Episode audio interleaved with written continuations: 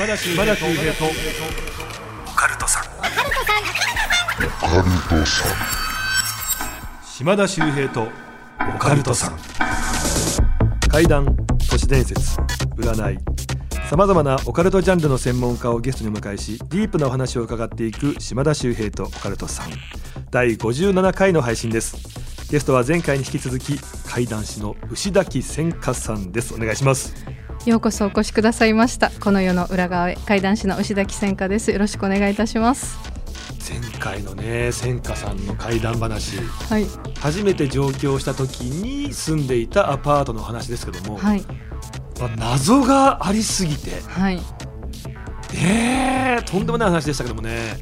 ぜひ皆さんチェックしてみてくださいね、はい。これぞ牛崎節というねはい。怪談披露されてますんで、ありがとうございます。今回もねまた後ほどお話伺っていきたいんですけど、はい。まずねちょっと番組宛てに届いているメッセージちょっとあの紹介いたしますんでちょっと一緒にねこの後見解なんか教えてください、さあまあね、えーついさっきまで子供の日ということでしたけどもちょっとね子供なんかも出てくるという怪談話体験談をですね送っていただきました。ラジオネームさとこさんです。ありがとうございます。えこんばんは。いつも楽しく拝聴させていただいております。今回は私が小学生の時に体験をした話なんです、まあ、子供時代ってねなんか僕らに見えないものが見えるとかねいろんな不思議な話ありますけども私の母親は見える人でした。弟も小さい頃はよく見えていて信号待ちでたまたま隣に止まったトラックを指さし助手席にお化粧をしてる女の人が乗ってるねとかあそこで白いお着物を着て手招きをしている人がいるねとかいう子でした。もちろん確認しても誰もいません。子供ってこういう話多いですよね。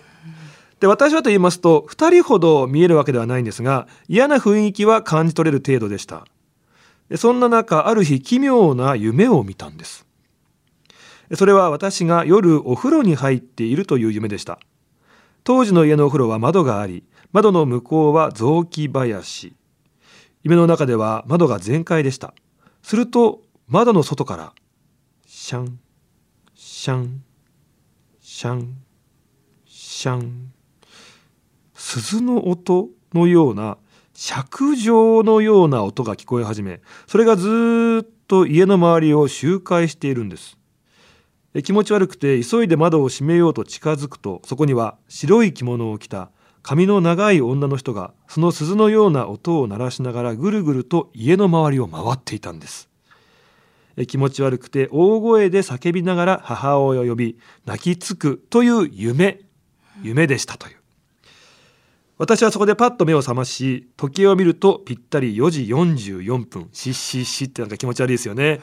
え怖くて布団にくるまりしばらく震えていると外から夢の中と同じ鈴の音が聞こえ始めたんです。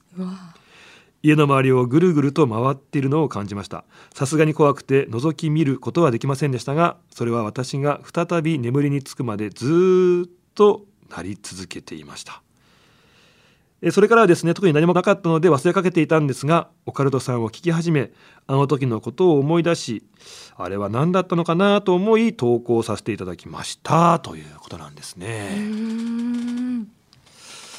まあ子供ってやっぱどうやら僕らには見えてないものが見えてるんですかね。うんこれあの私の友人でマミちゃんっていう子がいるんですけど、うん彼女若くして子供を産んででマミちゃん自身があのお母さんが亡くなった時に家の中でお母さんの姿を見たりとか結構霊感のある子だったんですよ。えで子供が生まれて幼稚園に通わせるっていう時になかなか幼稚園が見つからなくてようやく見つかった幼稚園がマンションの中にある一室だったんですえね。へえホール入ると片側住人の方がのスペースで左側が幼稚園になっているというようなそういったところにちょっと変わった建物のこう場所に入園が決まって、はい。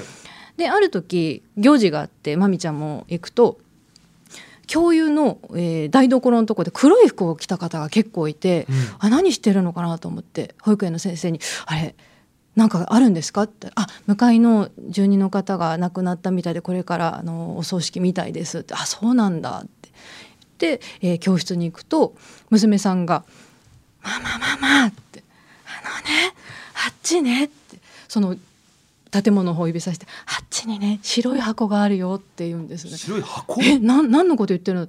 白い箱の中におじさんがね寝てるんだよおじさんが寝ててねお顔に白いタオル乗せて寝てるの何やってるんだろうねおじさんって言うんですね。うんで一度も娘さんは向かいの塔に入ったこともないんですね。えーでこっからは行けないようになってるんですけれどもそんなこと言っていやもしかしてこの子も私のそういう霊感とかが移っちゃったのかなと思ったんですけど怖がらせないように何も「そうなんだ」って言ったんです。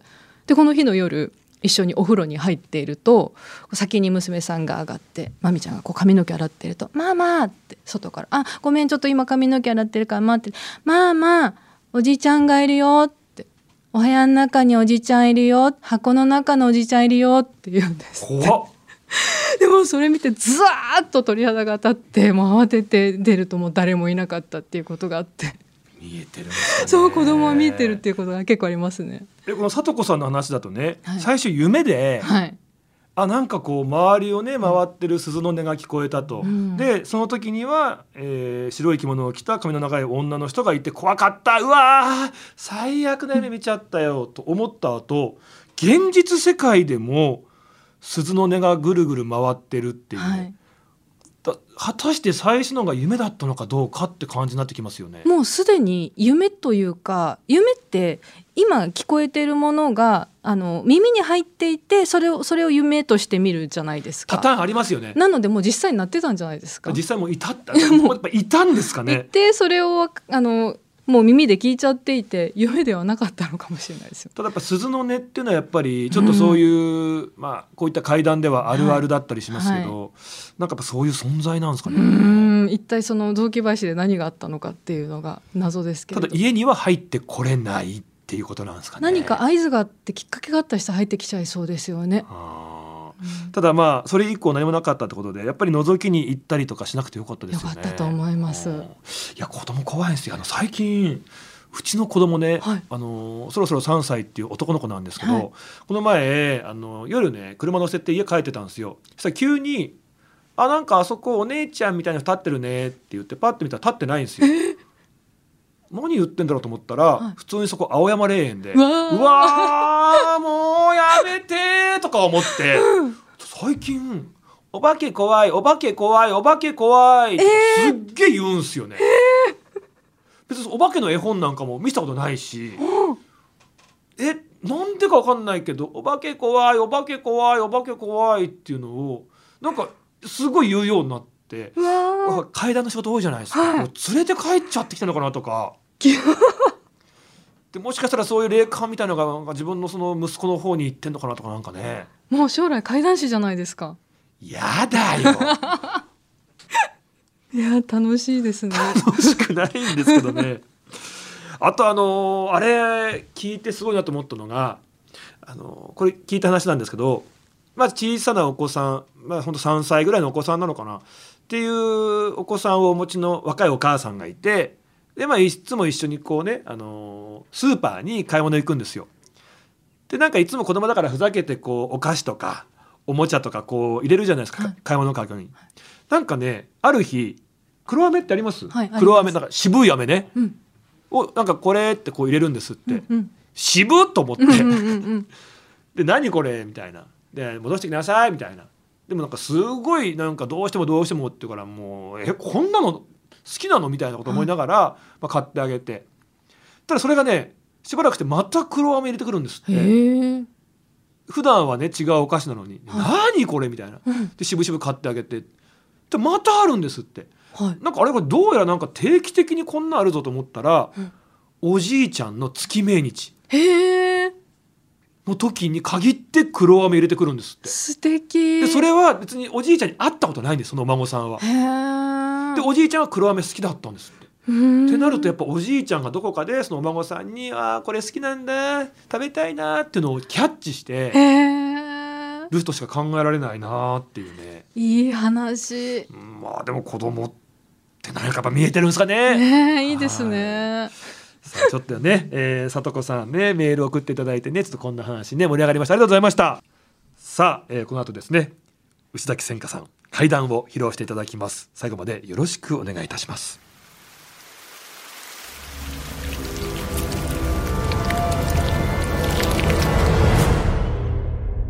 島田秀平とオカルトさん。さあ、皆さんお待たせいたしました。牛崎戦火会談です、はい、じゃあ今日もお願いいたしますお願いいたします。えっとこれ今回は自分の体験談ではなくてライブに来てくださったお客様から聞いたお話なんですね。はいでこの方が安村さんっていう当時大学生だった方なんです。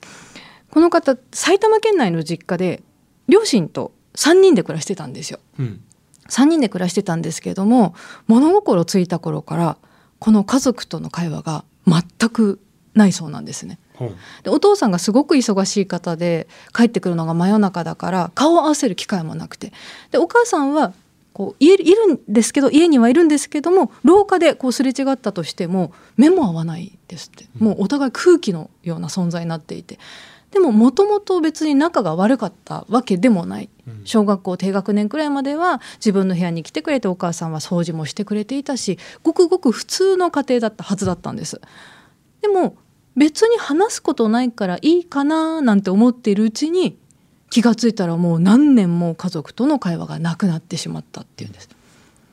でこれが今から数年前の冬の出来事になるんですけど駅前の居酒屋さんで同級生たちとちょっとこうお酒を飲んだ後自宅戻ってきて8時過ぎですねで自分のお部屋がある2階に上がっていって扉を閉めて電気を消してベッドにドサンと横になった瞬間に「あれあんたいつ帰ってきたの?」って扉の外からお母さんに話しかけられたんです。はいでえ珍しい母さんが話しかけてくるなんて何年ぶりだろうってまあでも久しぶりだしたまには相手してやるかと思って起き上がって返事しようとしたんです。うん。でもなぜか「あああ声が出ないんですよ。うん。声が出ないっていうか声が出せないんですね。あれ？なんでだろうって。戸惑って言うと「あんたいつ帰ってきたの?」ってまた言うんです、でもその声聞いてズワーって鳥肌が立つんです。なぜかわからないんですけど鳥肌が立つんですね。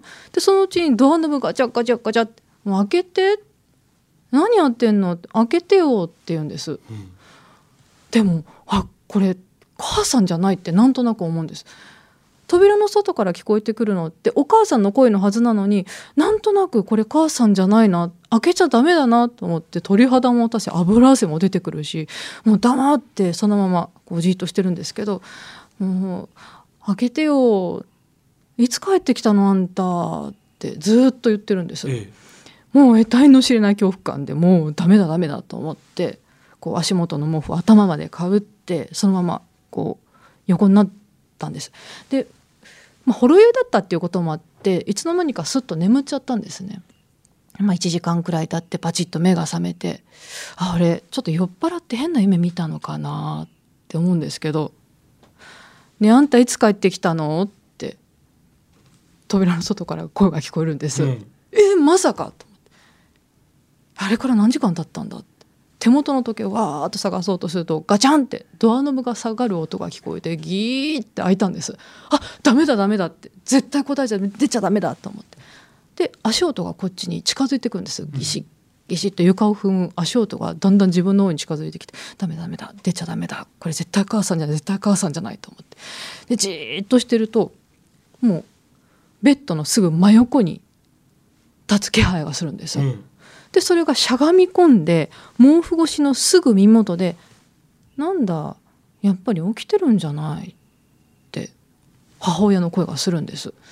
でもちょっとやっぱりお母さんと違う感じがするんですね。ダメだこれは母さんじゃない。答えちゃダメだ絶対ダメだと思ってると今度頭上で「なんだバレてんだ」って。全然違うお母さんと全く違う男の声で話しかけられたんです。うわ誰だこれと思って。そのままじーっとしてると今度背中の風スーッと何かが入り込んできた感じがするでピタッと背中に張り付いて「なんで無視すんだよ」お前分かってんだろなんで無視すんだよ」って言われて。でもう我慢ができなくなってうわーっと声を上げて布団をこうめくってもう一回ダダダダダンと階段降りてってリビングに行くとお母さんが何食わぬ顔でお茶すすってるんですね。うん。母さん今俺の部屋来たよな。俺に話しかけたよな。って言うと「はあ？何言ってんのあんた。仕事忙しくて今帰ってきたばっかりよ。久しぶりに話しかけてきたと思ったら何なのあんた一体？って冷たくこうあしられてしまうんです。うん。でもこのことがあってからなんとなく自分の家が怖くなってしまって、はい。大学の寮に引っ越しを決めたんですで大学の寮に引っ越してからしばらくして彼女ができたんですね、うん。ですごく元気で可愛らしい彼女で私も会ったことあるんですけほどもうすごいキャピキャピの可愛らしい子で。で夏休みになって寮生たちがみんな実家の方に帰るっていうことになったんですよ。でも彼は自分の家に帰るのが怖くて嫌だったんでどうしようかなって考えた結果この夏休み期間中寮で一人で過ごすことにしたんです、うん全員取っ払ってしまったんですよ。でこれちょっとね珍しいんですけど寮生たちからの鍵の管理を任されたんです。ほちょっと悪いけど預かってほしいっていうことで寮の表の鍵の管理まで任されてしまってうわ面倒くさいしなんかあったら困るけど、まあ、仕方ないなっていうことで全員の鍵を預かって寮の表の鍵も預かってひと夏を過ごすことにして。まあ、でも普段こういるとうるさいなやかましいなって思う寮生たちなんですけど今度誰もいないとなるとシーンとしててうそうですね。退屈だし、うん。どうしようかなと思った時にあそうだ。彼女のこと呼んじゃおうかなって思うんです。はあ。本当はダメですよ、え男子寮だし女性のことしかも外部の人を招き入れるってご法度だったんですけど誰にも言わなければあと自分が鍵を管理してるわけだしバレないだろうと思って彼女に連絡したら「何それめっちゃ面白そう行く行く!」ってすぐ来てくれてえうんで部屋入ると「何この狭い部屋こんなとこいるのめっちゃウケる」っていう感じなんですもうノリノリなんですね彼女が。で彼が過ごしてるお部屋っていうのが4人部屋で左右にこう2段ベッドがあるんですけど左側の下が彼のベッドなんですね。うんでまずお部屋でテテーブルを出してそこでお菓子とか飲み物とか飲んで話をするんですけど、まあ、大好きな彼女と一緒に過ごしてるのであっという間に時間が経ってしまってじゃあもうそろそろ寝よっかって言うと「ねえねえねえせっかくだからさもう夏休みだしさ肝試ししたいよ」って言い始めたんです彼女が。うんいやいいよ何も出ないから何にもないよこんな普通の量なんだしいいよ寝ようよ寝ようよって言うんですけどやろうよやろうよ私やりたいよって言うんでもう仕方なくじゃあ見回りがてらちょっと一部屋ずつ回っていこうよっていうことで懐中電灯片手に一部屋ずつ鍵を開けてって中を見てっていうのを繰り返していったんですね。はい。で廊下の鍵とかも全部閉まってるのを確認して一番最後表の玄関しっかり鍵が閉まってるのを確認してじゃあもう何もなかったでしょって言うと「つまんない。何もないじゃんお化け一つも出ないじゃん」ってだから何もないって言ったでしょって言って戻ってきた。鍵をかけて電気を消して横になったんです。でもはしゃぎ疲れて彼女すぐスーッと寝気を立て始めたんです。もう可愛いなと思いながらその寝顔を見てるとカラカラカラカラカラカラと表の扉が開く音が聞こえたんですうんであやば誰か帰ってきたどうしようどうしようすぐ彼女のこと毛布で隠してどうしようと思ってると廊下をこうペタペタペタペタってスリッパの音が近づいてくるんですね。うんでその足音を聞いて同じ部屋の坂本だっていうことに気がついたんです。もう足音って大体まあわ特徴が出ますかね、えよりによってあいつかって困ったなどうしようこれ時間の問題だぞと思ってると入ってきたんですね。うんで真っ暗の中あ「坂本お前実家帰るって言ってなかったっけ?」言うと「あそうなんすよ。今回帰るのやめたんすよ。あそうなんだ。やべえなよりによってこいつか」というのも二段ベッドの上の段なんです彼。うん。絶対バレると思って参ったなーと思ってこっちにだんだん近づいてくるんですね。参ったなって思ったんですけどあれ？おかしなことに気づくんです。というのも鍵の管理全部自分が任されているし表の玄関の鍵もしっかり閉めてるなるほどしかもこの部屋扉鍵かけて真っ暗なんです。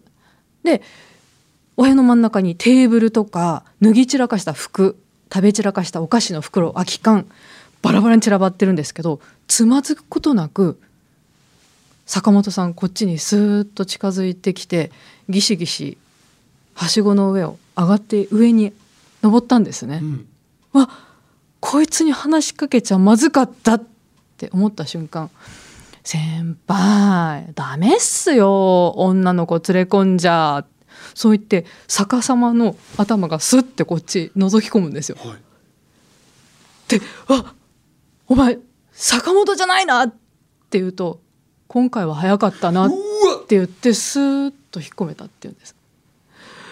でも「お前誰なんだ!」って言ってそのまま降りてすぐ明かりつけて上探ったんですけど誰もいないんです部屋の中誰もいないんですよでもその騒ぎを聞いて彼女が「どうしたの?」って「何何?」って言うと「いや今この上に誰かいたんだ」っていうことと今まであったこと実家であったこととかも話すんです実家にいるとばかり思っていたあいつがここまで来たんだと思ってでもそれって一体誰なの？って聞かれるんですけど、いくら考えてもわからないんです。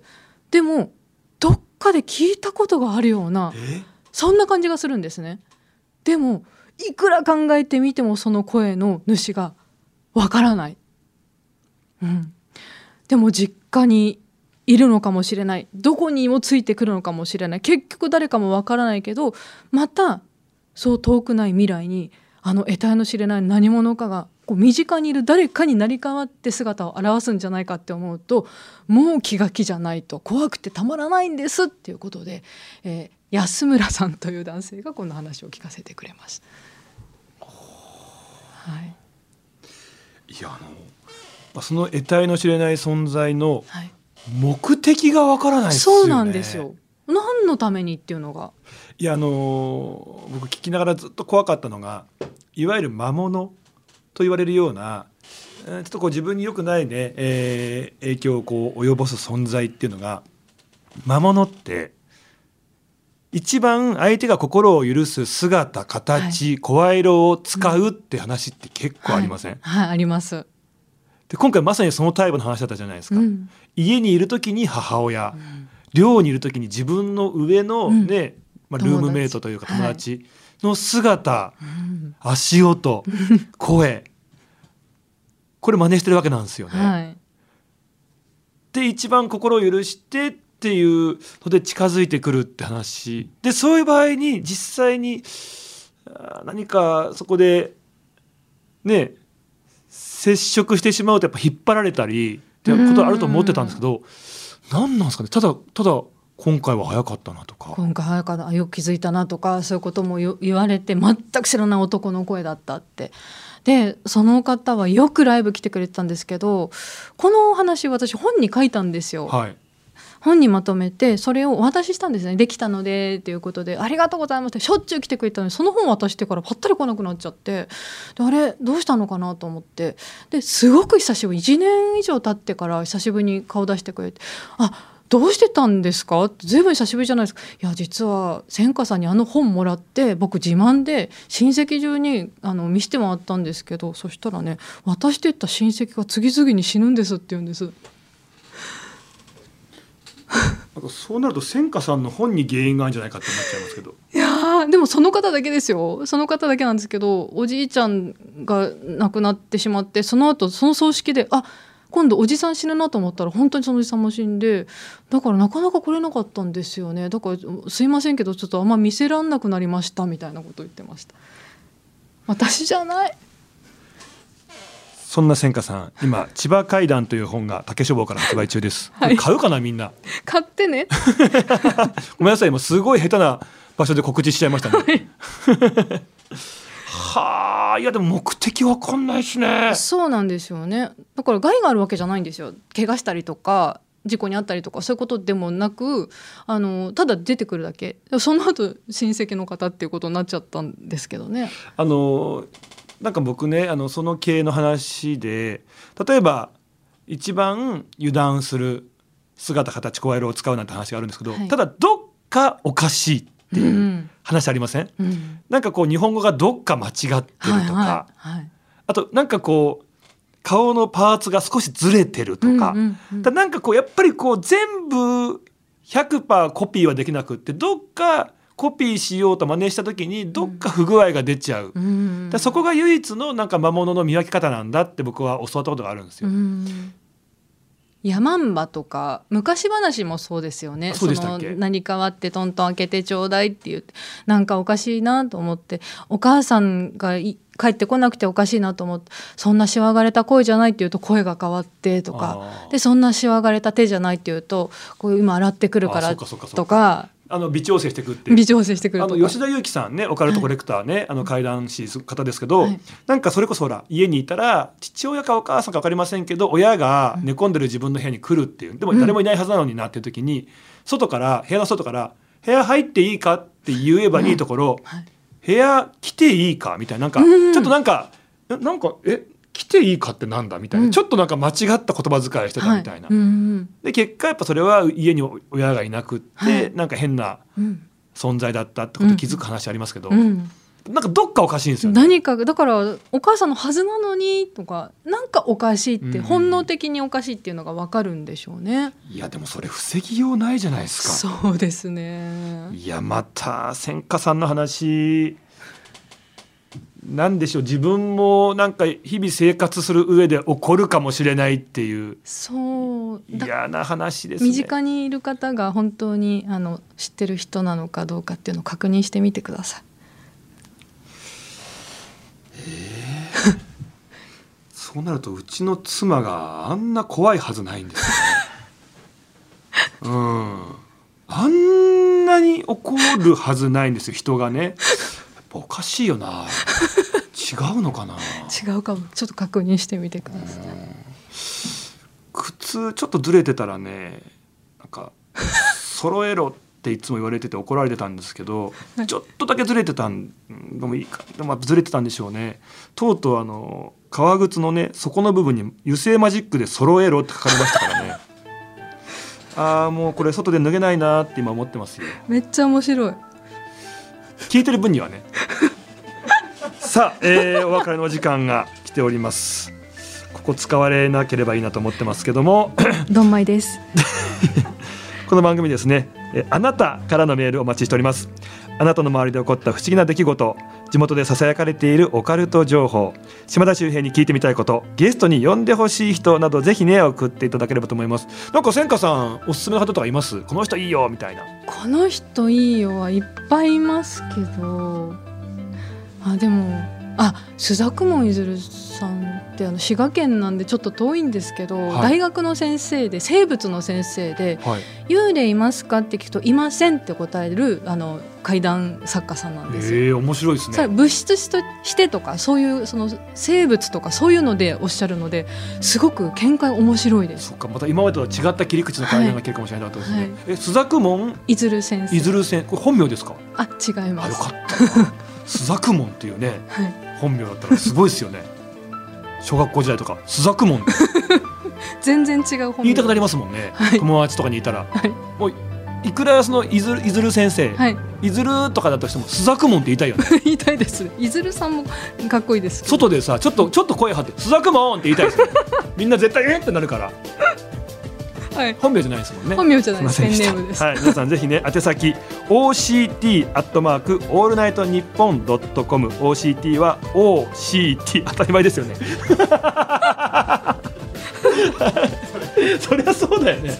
OCT は OCT ですって。なんでゆっくり言ったんだろう今。天然炸裂。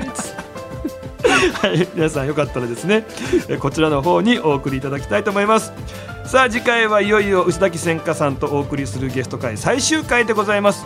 次回のお話は大体どんなお話なんですか？披露していただくの。若干島田さんが絡んでる話で。ええいやびっくりした若干下ネタですって思ってす。違います。島田が絡んだ はい。話、えー皆さん楽しみにしていただければと思いますというわけでゲスト牛崎千佳さんでしたありがとうございます。島田秀平とオカルトさん次回もお聞きください